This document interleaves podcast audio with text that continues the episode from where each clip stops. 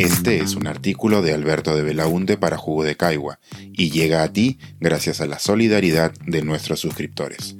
Si aún no estás suscrito, puedes hacerlo en www.jugodecaigua.pe. China contra los derechos humanos. Que la antorcha olímpica ilumine lo que se oculta en la penumbra.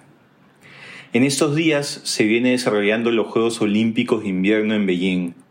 Este evento es muy importante para China, pues el régimen lo ve como una oportunidad para mejorar su imagen internacional, tan golpeada luego del manejo poco transparente que tuvo de la pandemia en sus inicios. Más allá de los esfuerzos de propaganda del régimen, organizaciones de derechos humanos alrededor del mundo han criticado al Comité Olímpico Internacional por realizar el evento deportivo en un país con serios cuestionamientos de vulneración de derechos fundamentales. Amnistía Internacional ha señalado que no se debe permitir que los Juegos Olímpicos de Invierno de Beijing pasen como una oportunidad para el lavado de cara, sports washing, para las autoridades chinas.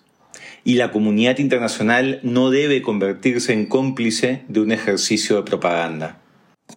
Para evitar que ese ejercicio de propaganda sea exitoso, hay que aprovechar la oportunidad para recordar y comunicar esas graves condiciones para los derechos humanos que se viven en China. En esa línea, se acaba de publicar un informe realizado por Outright Action International recordando la situación de los derechos de las personas lesbianas, gay, bisexuales, transgénero y queer, LGBTQ, en China en él se señala que los integrantes de la comunidad son considerados ciudadanos de segunda clase ante la ley. El gigante asiático cuenta con políticas públicas que discriminan abiertamente a las personas LGBTQ, como la censura de cualquier representación pública de homosexualidad, la exclusión del matrimonio o adopción para parejas del mismo sexo y la imposibilidad de que organizaciones activistas puedan obtener un registro legal. Además, pese al amplio consenso científico que señala que la homosexualidad no es una patología, es común que en dicho país profesionales de la salud mental lleven a cabo las mal llamadas terapias de conversión, que buscan infructuosamente cambiar la orientación sexual o identidad de género de una persona, y que generan graves problemas de salud a sus víctimas. Estas prácticas, denominadas por un experto de las Naciones Unidas como crueles, inhumanas y degradantes, se realizan incluso en hospitales públicos. El informe Outright señala que, pese a estas condiciones adversas, en los últimos años las nuevas generaciones de personas LGBTQ han encontrado la manera de formar comunidades, expresarse e intentar vivir su vida con algo de libertad, lo que ha aumentado su visibilidad en la sociedad. Lamentablemente, la reacción del régimen en China ha sido una creciente hostilidad que amenaza con destruir lo poco avanzado.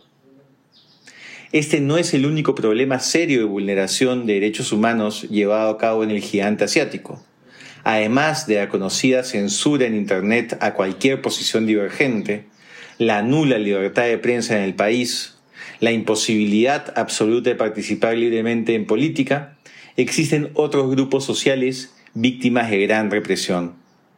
Uno de los casos más dramáticos es el de la población uigur, minoría étnica al interior de China que practica el Islam como religión.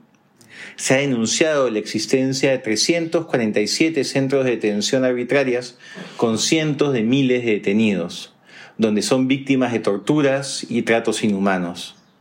También podemos señalar como ejemplo la histórica represión contra el pueblo tibetano, cuyo principal líder, el Dalai Lama, lleva ya 63 años en el exilio. Esperemos que estos y otros casos sean amplificados en estos días de competencia. Así la antorcha olímpica iluminará también los abusos que con tanta diligencia el régimen chino quiere ocultar en la penumbra. Este es un artículo de Alberto de Belaunte para Jugo de Caigua y llega a ti gracias a la solidaridad de nuestros suscriptores. Si aún no estás suscrito, puedes hacerlo en www.jugodecaigua.pe.